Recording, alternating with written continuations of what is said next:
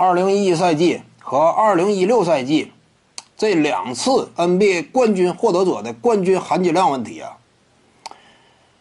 我们清楚啊，他们分别是二零一一年德克诺维斯基率领之下的独行侠完成历史性的登顶，以及呢克利夫兰骑士在勒布朗詹姆斯的率领之下，同样为克利夫兰呢阔别四五十年之久带来的这么一座唯一的四大联盟的冠军。仅就对于当地城市的意义而言呢，都是很突出的，在当地的这支这项运动队当中，整个的地位，那可以说也是高高在上的。诺维斯基至于独行侠呀，历史地位绝对崇高嘛。勒布朗詹姆斯至于骑士呀，那也是无人可比。但是你这样说啊，这两次登顶之旅，两支球队谁的夺冠含金量更足的话，毫无疑问的，还是独行侠队。二零一一年，因为首先一点，就整个晋级路径来说，西部啊，怎么讲？尤其在那个年代，面对的都是谁？卫冕冠军洛杉矶湖人队，三少俱在，再加一个伊巴卡的雷霆队。总决赛面对的是谁？勒布朗詹姆斯、韦德、波什三巨头的热火队。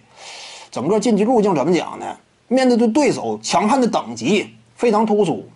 骑士队在东部呢，突围啊，呃，就那一年来讲，面对的对手这个层级不如独行侠在西部面对的对手。与此同时呢，你就总决赛当中也是，总决赛当中迈阿密热火三巨头啊，放眼历史之上独一份的，对不对？